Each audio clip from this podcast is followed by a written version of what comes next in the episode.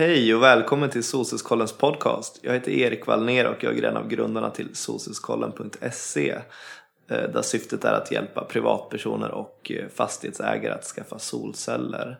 Så om du funderar på solceller för ditt egna hustak eller gräsmatta så får du jättegärna klicka dig in dit. Den här podden lyssnar man till om man vill höra mig intervjua intressanta personligheter från Energisverige och framförallt personer som har ett unikt perspektiv på vad som komma skall när det gäller just energisystemet. Och i takt med att energisystemet elektrifieras och kopplas upp eh, så är de flesta överens om att AI eller maskininlärning så kallat kommer få en jättestor påverkan på vårt elsystem framförallt. allt. Eh, för med AI och stora mängder data så kan man göra massa spännande saker. Exempelvis att automatisera drift och underhåll av allt ifrån elnät till produktionsanläggningar till enskilda fastigheter. Och idag i podden så satt vi ner med Hjalmar Nilssonne. Eh, han är VD, för, eh, VD och grundare för startupen Watty Eh, som är ett av de allra mest spännande svenska företagen när det gäller just artificiell intelligens och el. Vi ska inte springa händelserna i förväg eh, men kortversionen är att Water gör en mycket smart elmätare som gör att man kan se med hjälp av en eh, förbrukningsmätare kan man se exakt vad som är på i hemmet. Eh, och i podden pratade vi om ehm, ja, Åtis resa, vi pratade om utmaningar med att just använda AI och, ja, inom elsektorn. Vi pratade om var elmarknaden är på väg och så pratade vi även om Hjalmars bakgrund inom solceller.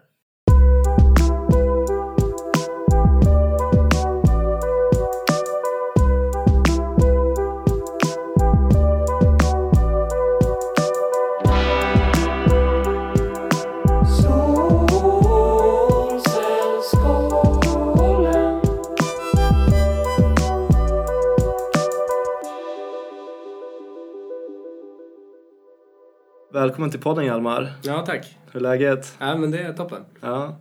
Vad är Vatti för någonting? Vatti, eller Watty kanske som jag skulle mm. säga här på kontoret i alla fall där vi mm. pratar engelska.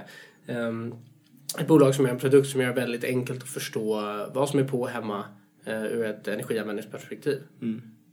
Hur, hur kom ni på, eller hur kom du på den idén? Alla, alla startups börjar egentligen med liksom ett problem, inte med en lösning. Man får ofta fråga så här, hur kom du på den här lösningen? Men den intressanta frågan är egentligen, hur kom du på att det var det här problemet eh, som, som ni ville lösa? Och på, eh, på elmarknaden, alltså om, man, om man tittar på samhällsnivå så har vi inom eh, hushållen och hemmen eh, eller förlåt, hushållen och bostäderna ska jag säga, absolut mest ineffektiva användningen av energi.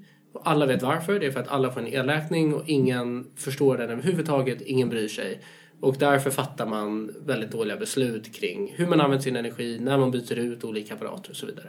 Och det här har studerats i 20, 30, 40 år. Hur ska vi kunna råda bot på det här? Och eh, kan man lösa det så eh, har det, störst, det är en av de största effekterna man skulle kunna ha på de eh, globala klimatutsläppen. Och jag och några andra hade undervisat, eller gjort en kurs egentligen på KTH där vi modellerade hemmets energianvändning med hjälp av mjukvara, genererade massa data och så kunde man sitta och analysera. Ja, men om vi förändrade X, vad skulle hända då? Om vi förändrade Y, vad skulle hända då? Och då var segern ganska kort till att säga okej, okay, nu kan vi göra det här manuellt. Eh, vi kan komma fram till de vettiga slutsatser. Samtidigt så rullade IKEA ut en elmätare, liksom vi fick smarta elmätare överallt. Så vi kunde se att okay, energidata håller på att digitaliseras. Då liksom, okay, om vi tar ihop att datat finns digitalt med att vi nu kan göra mjukvara som tolkar datat. Ehm, då har vi lösningen på det här problemet. Och det som är coolt är att det är ett rent liksom, informationsproblem. Så det är inte så att vi måste byta ut alla kraftverk i hela världen utan kan vi få in data så är det bara lite mjukvara. Um, och vi tyckte inte vi såg något annat bolag som försökte bygga, um, lösa det problemet. Mm. Och då tänkte vi, ja men vi, vi kan göra det här manuellt, hur svårt kan det vara? Och bara få lite, några algoritmer att funka. Mm. Och då startade vi bolaget. Mm. Och det visade sig sen att det kan vara ganska svårt. uh, vår plan var ju att ha en produkt i marknaden inom sex månader. Mm. Och tre år senare var vi där. Mm. Och den här produkten som ni har på marknaden, kan du bara beskriva hur den, den ser ut? Jag fick precis se den här. Mm. Så vi, vi har en produkt då som är, består av tre komponenter kan man säga. Det ena är en device eh, som installeras i ditt proppskåp.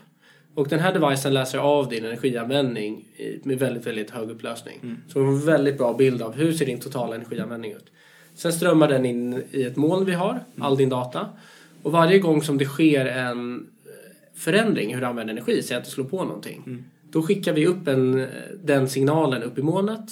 Och där har vi en algoritm som tittar på den här. Den har sett miljontals olika exempel på eh, saker som gav och på. Och så säger den så här, fan det här ser ut exakt som ett strykjärn. Och sen pushar den ner till en app eh, som du har. Där det står så här, okej nu är strykjärnet på hemma hos dig. Så genom att analysera förbrukningsmönster kan man säga så kan vi koppla upp alla devices man har i sitt hem utan att kräva någon hårdvara utöver den här centrala mätningen vi har. Och det är en liten, vad är den, 10 gånger 10 centimeter typ, eh, ja, vit. Mm. Folk brukar säga att den ser ut som en Apple TV. Ja, så det är en det- liten dosa. Precis. Eh, Och på så sätt har vi gjort det för första gången enkelt att kunna hålla koll på vad är på hemma, hur mycket drar det och när är det på. Yes. ehm, men jag tänkte vi skulle prata om tekniken snart, lite Mm. mer hur man, hur man vet exakt vad som är på och sådär. Men eh, nu några år senare efter att ni lanserade så är ni, ni är över 10 anställda. Och Mm. ni, hur, vad finns de här, eh, vad har ni installerat de här um, ja, Batti-boxarna? Mm. Så vi har idag installationer i ett antal olika europeiska länder. Ehm, Vi eh, har fokuserat vi har en egen community kan man säga här i Stockholm. Så vi har sålt, enda sättet som slutkonsument att köpa produkten har varit att bo i Stockholm. Så här har vi ett antal hundra användare eh, som kör tjänsten.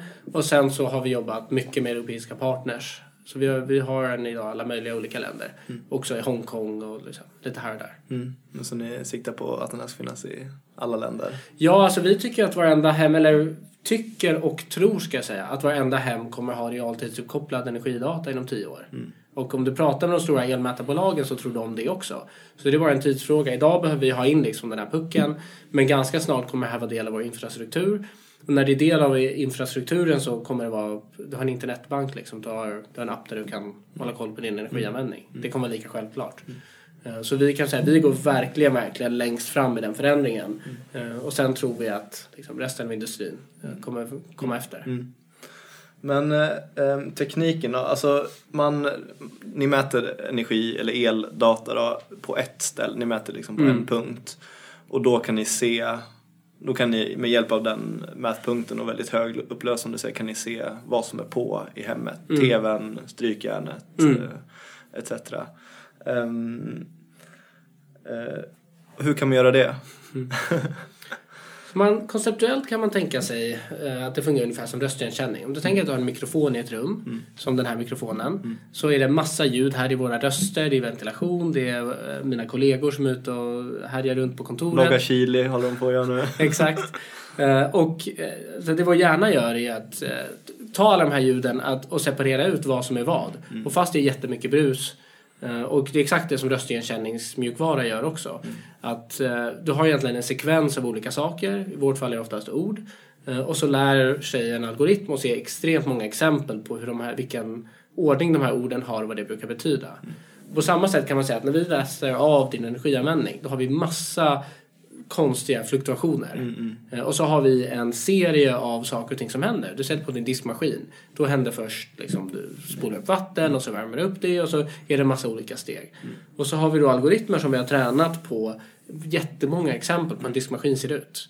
Ehm, och eh, precis som du kan prata med din telefon börjar den då se, okej men den här sekvensen, den ser ut som en diskmaskin.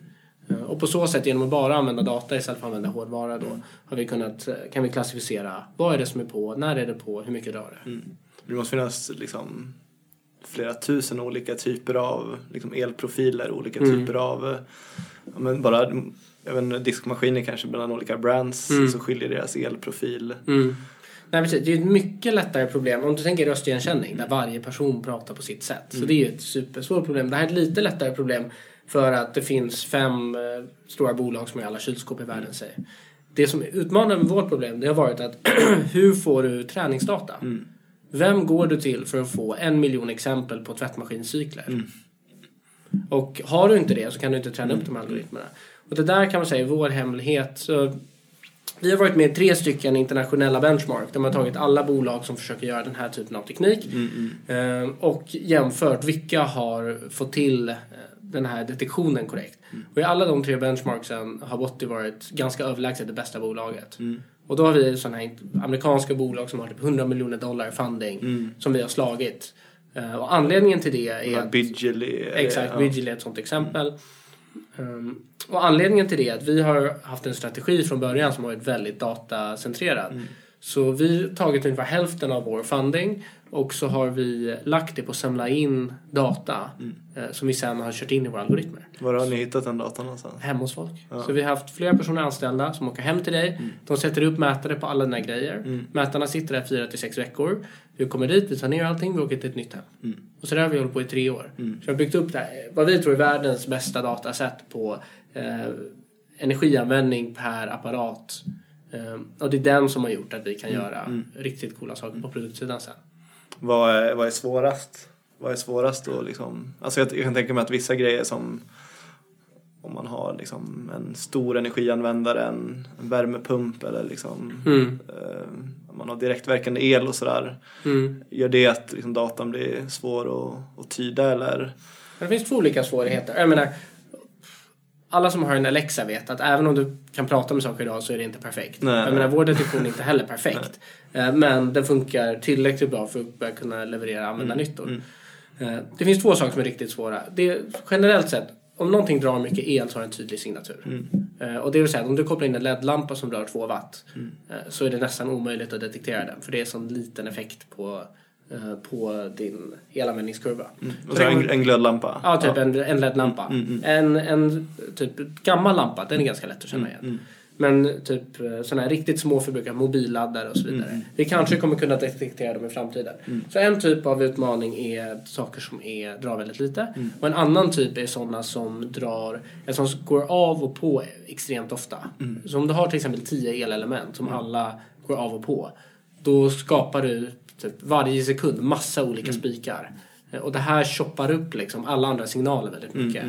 Um, och, eh, så, så det är definitivt mycket svårare för oss där. Mm. Och det caset finns bara i Norden. I resten av världen så har du ju typ AC och sådär. Mm. Så elvärme är väldigt, väldigt nordiskt fenomen. Och därför till vissas frustration har vi inte har vi sagt att det är viktigare för oss att lösa de problemen som resten av världen har, Mm, inte de problemen vi har i Sverige. Därför väntar vi väldigt länge med att erbjuda vår produkt till folk som bor i hus Just och som det. har mycket Villor och-. Exakt. Ja. Nu har vi börjat göra det. eh, Sådär. Så vi har börjat, och många av de här, i takt med att vår plattform blir mer och mer stabil, börjar de här problemen också lösa sig själva mer och mer. Mm. Men i, i dagsläget så har ni, ni har fokuserat fram tills nu framförallt på lägenheter eh, Ja. där man har en mer, eh, ja, men typ mikrovågsugnar och, liksom, eh, Mm. och vattenkokare. Liksom, de, har, de är helt olika eller? Mm, absolut. Ja. De är väldigt olika. Och också, jag menar, en lägenhet ser typiskt ut som resten av världen. Jag menar, som sagt, vi har installationer i Hongkong. Där är AC jättevanligt. Vi, vi, det är jättelätt för oss att hitta AC'n också. AC är lätt. Ja. Ja, för det, det drar så himla mycket. En AC är som ett jättestort kylskåp. Och vi är jätteduktiga på kylskåp. Så. Kylskåp är det lättaste eller? Ja, det är det lättaste. För du har en kompressor som går av och på. Så. Mm, mm.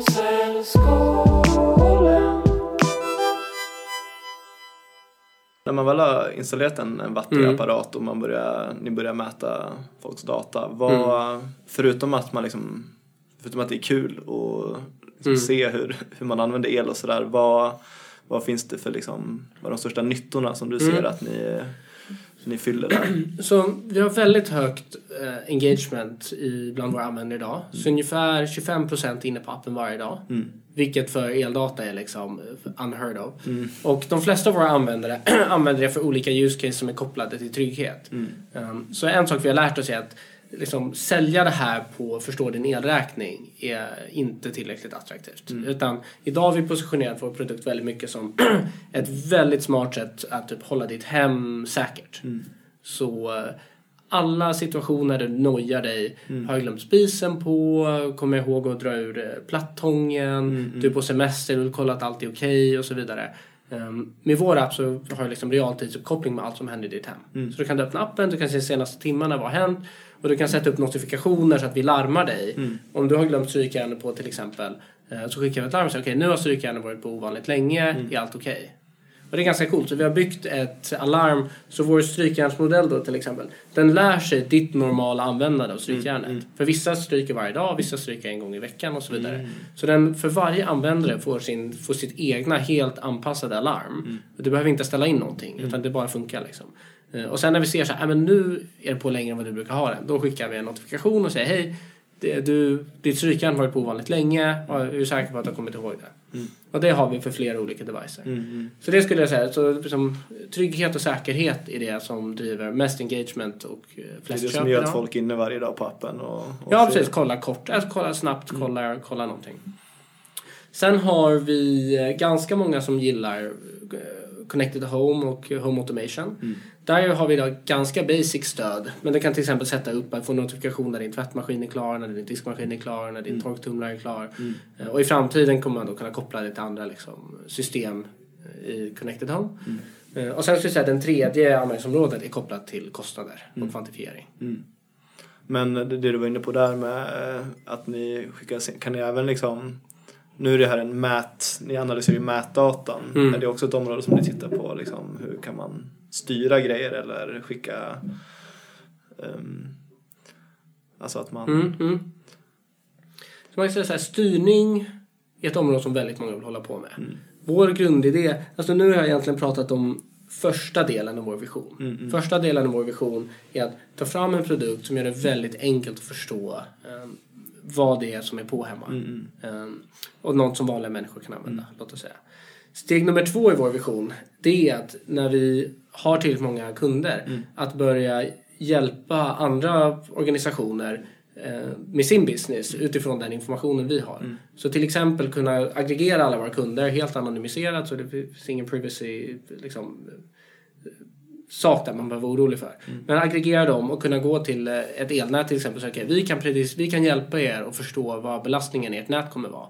För vi vet exakt vilka värmesystem och vilka kunder som kommer slå på när. Ehm, Och på så sätt hjälpa de som driftar systemet att vara mer effektiva. Och sen så har vi alla de som tar fram smarta produkter. Eh, Och an, de har väldigt svårt att hitta sina kunder. För kunderna förstår inte sina elkostnader och därför köper de inte smarta produkter. Eh, Så, och det är den här triangeln som leder till att eh, fastigheter och hushåll är så extremt ineffektiva. Så de som driftar systemet har ingen kontakt med de som använder det och de som har förbättringar till systemet får inte in dem för de som eh, de ska sälja till förstår inte varför de behöver dem. Och med den informationen vi har kan vi kortsluta hela den här. Och vi kan koppla ihop dem med lösningarna, med de som sitter med kostnaderna, med de som ska drifta systemet. Sen kommer frågan, ska vi vara de som styr lasterna fram och tillbaka? Eh, och det är svårt att säga, skulle jag säga. Det finns jättemånga bolag som vill hålla på med det. Om de är bättre än vad vi är tycker vi att de ska hålla på med det. Om, det fin- om vi hamnar i ett läge där vi har någon fördel med det vi sitter på som inte andra har, då kanske vi, det blir dags för oss att ge oss in på det. Eh, Men som sagt, det är ett space som väldigt, väldigt många Ja, vill ge sig in på. Men eh, det är intressant det här med, nu är det ju framförallt hushåll tänker jag med lägenheter, några villor och sådär. Men sen fastighets, alltså fastighetsbolag som Mm. lägger, de är ju ganska intresserade av att liksom sänka sina driftkostnader. Mm. Och är det liksom en marknad som ni tittar på? Ehm, Absolut, det är, det är en jätteintressant marknad. En utmaning där, vi började faktiskt med att jobba både mot hushåll och fastighetsbolag. Eh, Och då gjorde vi, eh, vi borde börjat med den här exercisen, men ungefär mitt i gjorde vi den här exercisen. För att få, jag tror att det var 25% av Stockholms fastigheter på systemet. Hur många kunder skulle vi behöva? Och fastighetsmarknaden är väldigt fragmenterad. Så den här byggnaden som vi sitter i till exempel ägs av en familj som äger tre fastigheter tror jag. Så jag tror att siffran vi kom fram till var 5000 fastigheter. Och då sa man okej, säg att vi är jättebra på att sälja. Då är det tre möten per kund. Okej, då är det 15 000 säljmöten. Okej, hur många säljare behöver vi anställa för att ta 15 000 säljmöten? Och då var det här, för 25 procent av Stockholm, alltså lilla, lilla, lilla Stockholm. Och så tänker man världens globala klimatutsläpp. Och då kände vi så här, äh, vi som litet bolag inte rätt kanal. Kanske vi ska partnera med Siemens som sen säljer till alla fastighetsbolag i hela världen. Något sånt. Eh, Men däremot mot konsumenter, då kunde vi gå direkt mot konsumenter. Vi kunde lätt hitta bolag som energibolag och andra som har miljoner kunder. Då kände vi, okej här tar vi fram rätt lösning, då kan vi komma ut i volym mycket lättare. Vi kan prata lite om utrullning. Mm. Ehm, att partner med typ elbolag eh, och den typen av stora aktörer, är det något som ni liksom prioriterar eller försöker? Mm. Nej men precis, så vi jobbar väldigt nära med eh, många olika typer av aktörer kan man säga på energisidan. Mm. Så vi har, vi har idag en stor kund som är ett av världens ledande bolag inom liksom energitjänster, Mm. typ sol och batterier. Mm. Vi har eh, ett av de ledande bolagen inom eh, Energy on the Blockchain. Mm. Vi jobbar med ett stort energibolag. Mm. Eh, Så vi har flera olika typer av sådana partners där vi eh, de har ett väldigt tydligt behov och vi kan hjälpa dem addera en hel del värde. Och med dem kan vi komma ut till miljoner hushåll och det kan vi inte som ett oberoende bolag bara sälja direkt mot slutkund. Nej. Men elbolagen de måste, ju vara, de måste ju vara intresserade av att ha er typ av analys till sina kunder. Alltså de, har inte, de är inte kända för att ha Mm. den mest, eh, liksom, ja, de bästa apparna eller de bästa kundgränssnitten och sådär. Som Mm. du säger, de här elfakturorna är ju inte alltid lätta liksom. Så Idag, märker, mm. Idag är det så att alla energibolag i Europa säljer exakt samma produkt. Mm. Och som konsument finns det ingen kvalitetsskillnad beroende på vilken du väljer. Mm. Så de flesta väljer på pris. De går in på älskling.se. Mm. Och det skapar en situation där, där Europas energibolag eh, går med förlust som grupp.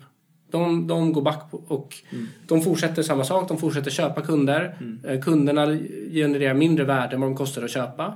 Och det här har pågått nu i tio år. Och därför har energibolagen i Europa tappat ehm, 500 miljarder euro i totalt market cap, tror jag att det är. Så liksom de är på väg rakt ner i ruinen. Och har, har man samma produkt som alla andra, då är det det som kommer hända. Det är så här economics 101. Och det, man, det är de, deras utmaning, det är att hitta ett sätt att gå över till att ha en tjänst istället. eh, för en commodity. Och ha en tjänst som kunderna värderar, som de eh, gör att kunderna stannar och som gör att kunderna tycker att det är en dålig idé att byta. Och vi är ju definitivt en av de tjänsterna som ett energibolag skulle kunna välja och säga ja men om vi ger alla våra kunder en Botti till exempel då har de ett, eh, ett interface där vi, de kommunicerar med oss kanske varje dag. Och då att gå och byta till ett annat elbolag för att det är två öre billigare per kilowattimme det blir helt ointressant. Men vad, är så, eh, vad, är, vad är det som är svårt att få med elbolagen? Alltså vad är utmaningen? Ja, det är en väldigt stor utmaning. Alltså, som jag sagt, det här är bolag som i tio år har eh, försökt samma sak och det fortsätter gå med minus. Ehm, så det är inte lätta organisationer att förändra. Det finns de som leder, som är, det finns några energibolag som ligger väldigt långt fram. Ehm, men det svåra är som all innovation, det, är, det, det, finns, det finns ett, ska säga, ett löfte om ett värde men det är inte bevisat i stor skala än. Så vem, om du är anställd på ett energibolag, varför ska du riskera eh, ett stort misslyckande med att våga satsa på någonting när ingen annan har gjort det? Och på, då, då sitter energibolagen och väntar väldigt mycket på varandra skulle jag säga. Men det, det håller på, det händer extremt mycket. Ehm, och de blir utmanade av mindre bolag här i Sverige som Tibber som visar på en annan typ av modell. Eh, De blir utmanade av större bolag som Google och Amazon. Eh, Så jag skulle säga att eh, liksom, det rör på sig i rätt riktning och eh, organisationerna håller på att förändras mot att jobba med eh, nya saker. Om de förändrar sig tillräckligt snabbt eller inte, det är det vi kommer få se kommande fem åren tror jag. Men hur, hur eh, så här att er, er ja, men Vattu kräver liksom en installation, en fysisk installation. Mm. Är det en, liksom, en barriär tror du för elbolagen att intressera sig eller, eller i allmänhet liksom? Ja, det finns ju två sätt att se på det. Alltså det är ju definitivt en extra kostnad. Men det är också en ehm, extra lock-in-effekt på kunden. Mm. Så det är, det är ju så enkelt. Så om du har fysiskt, om du har laddat ner, om du har fått en kund ladda ner din app. Ja, det blir jättelätt. Men sen kommer den här kunden aldrig att titta på den appen igen. Om du har varit hemma hos kunden gjort en fysisk installation. Då har du dels skapat ett nytt tillfälle där du kan interagera med kunden. Kommunicera värdena du tillför och så vidare. Ehm, och där ser vi, vi har gjort många installationer nu och många upplever det som extremt positivt att få träffa någon, eh, att de är där, att någonting händer. Så det skapar en mycket starkare koppling till kunden. För ni började, väl, ni började väl med att läsa av eh, elmätare och sen landade ni i att ni behövde ta fram er egna liksom hårdvara också för att Mm. fylla era värden stämmer. Sen finns det ju liksom andra, som du, de vi nämnde, Bidgely, de har, de har väl inte en, en hårdvara på samma sätt och de analyserar kanske 15 minuters eller timdata. Så Mm.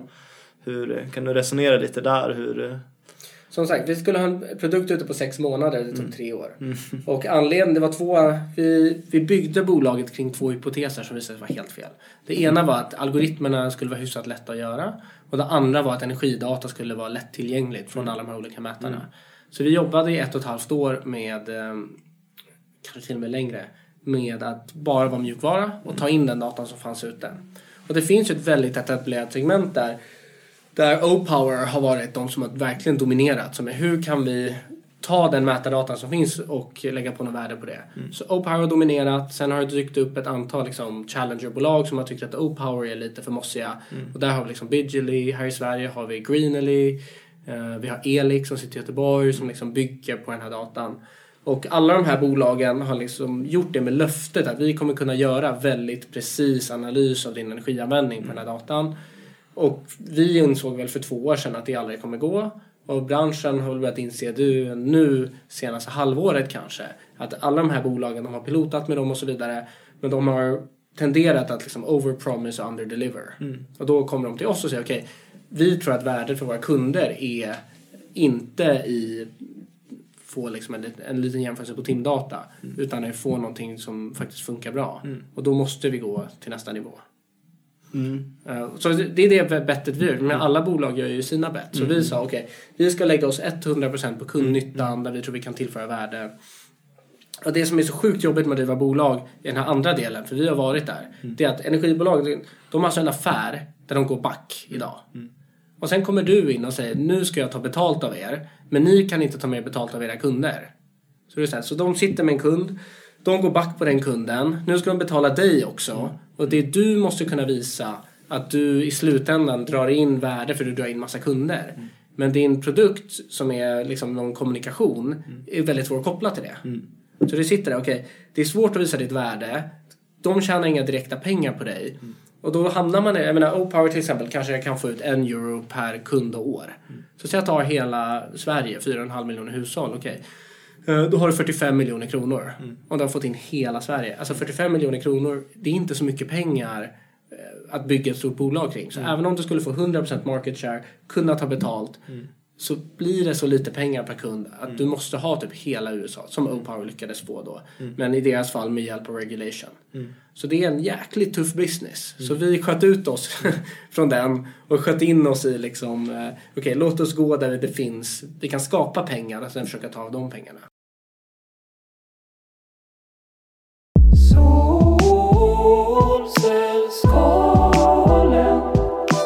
men hur gör man för att, att koppla upp sig till Vatti om man vill ha en sån? Så idag vi fortsätter jobba väldigt lokalt med vår community. Så bor du i Sverige kan du beställa den direkt. Vi har en väntelista.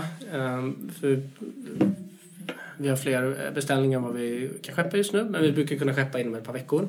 Eh, Så vi tar kontakt med alla som har beställt och så försöker vi ordna det. Mm. Man går in på er hemsida och, och skriver helt enkelt. Ja. Och modellen idag är att du betalar för installationen själv och sen betalar du oss 39 kronor i månaden. Men ingen kostnad för själva devicen. Mm. Är det den affärsmodellen ni, ni tänker köra på här framöver eller har ni? Ja, alltså om man ska dumma ner det helt så kan man säga man betalar 39 spänn i månaden för att inte behöva noja sig om vad som händer hemma. Mm. Och sen, nu har vi inte ens pratat om, sen med samma device som vi har kan du få in din solproduktionsdata. Ja, och det är ju ett helt annat use case. Det är ju inte lika mainstream. Men vi har eh, support för att mäta både produktion och konsumtion i samma device. Ehm, så då kan vi i realtid få in både vad du konsumerar och vad du producerar. Och jag vet att interfacen idag för sol är ofta väldigt, väldigt tråkiga. Och det är, eftersom el är Ja, svårt har att sett de, uppleva. här, de har sett de här växelriktarnas egna gränssnitt. Ja. De inte... Nej men exakt. Och folk är ofta, alltså, eftersom el är svårt att uppleva och så får man liksom eh, en väldigt eh, ja, tråkig app eh, där man kan se det om man har tur. Det är inte ens alla som har att de kan monitorera på något bra sätt. Ehm, så det är ett segment som vi tycker är superspännande och väldigt många solkunder hör av sig till oss och de är väldigt intresserade av liksom hur de ska kunna maximera att använda den elen de producerar. Egenanvändningen, ja, Ja, och där är vi ett ganska perfekt verktyg för vi kan liksom se vad som drar och sådär. absolut. Mm. Men Du har en bakgrund inom, eh, inom solceller du har jobbat själv med? Det var ditt första företag du startade hade med Ja. solceller att göra. Berätta lite om det. Nej, men till och med innan det. Så jag skrev mitt kandidatarbete. Jag har läst energisystem då på KTH. Jag skrev mitt kandidatarbete om eh, ett sjukhus i Etiopien som hade väldigt svåra problem med sin energiförsörjning. Och eh, jag behöver inte gå in på detaljerna. Men i princip kan man säga att i kandidatarbetet kom jag fram till att om de bytte till sol och batterier så skulle de kunna ha perfekt strömförsörjning kommande 20 åren och halvera eh, sin, s- mängden pengar de la på el. Eh, Och det skulle i sin tur medföra att budgeten på sjukhuset skulle öka ungefär 33 procent. Det skulle vara en liksom game changing förändring i, i patientkvalitet och kostnadsbesparingar för dem.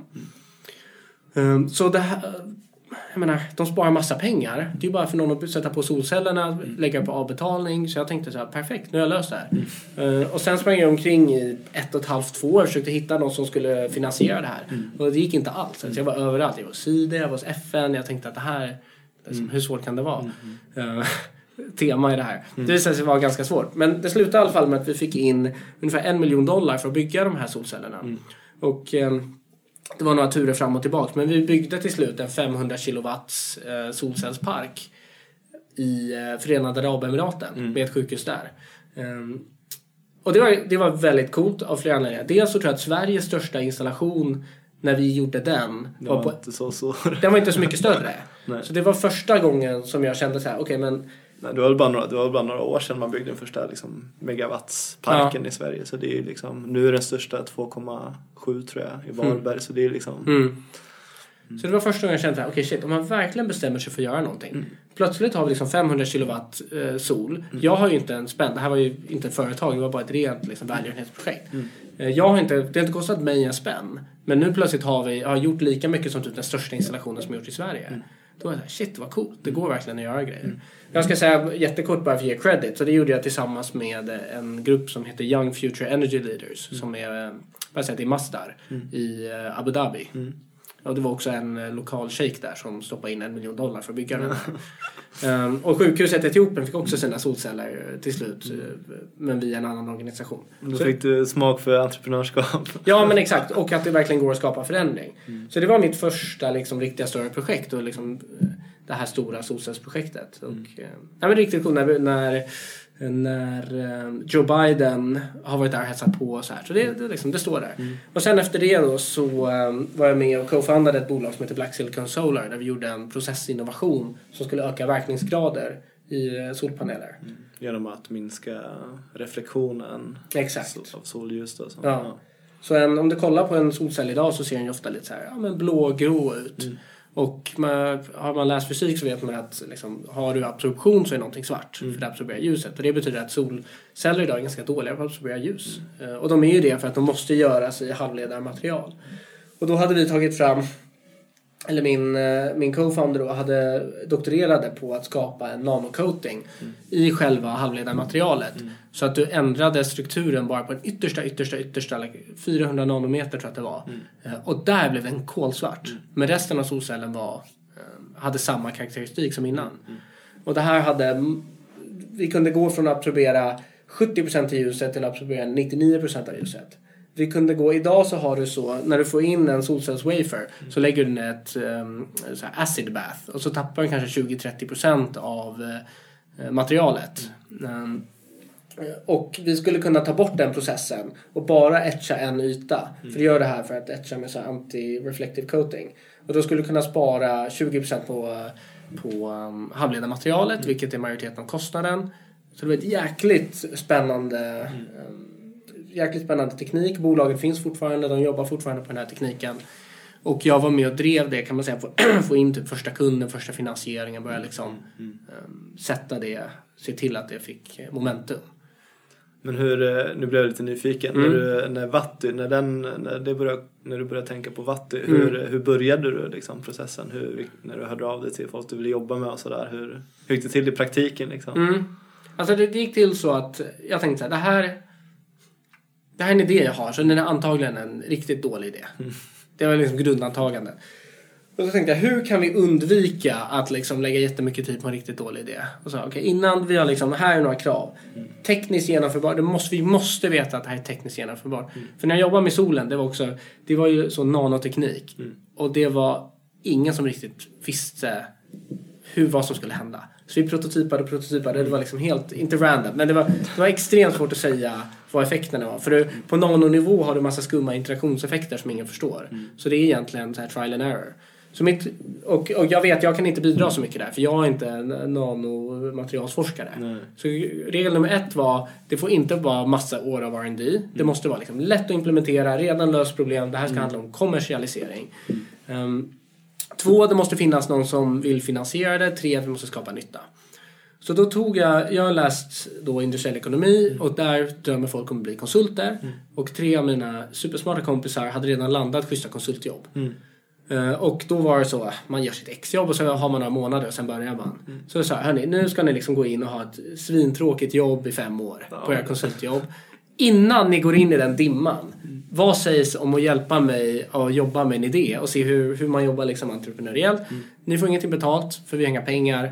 Men vi kanske upptäcker någonting. Mm. Och sen efter det, om ni vill gå vidare till ett konsultjobb, gör ni det. Om ni vill stanna och vara med och bygga bolaget, då gör ni det. Mm. Så då hjälpte de mig att eh, landa den första finansieringen.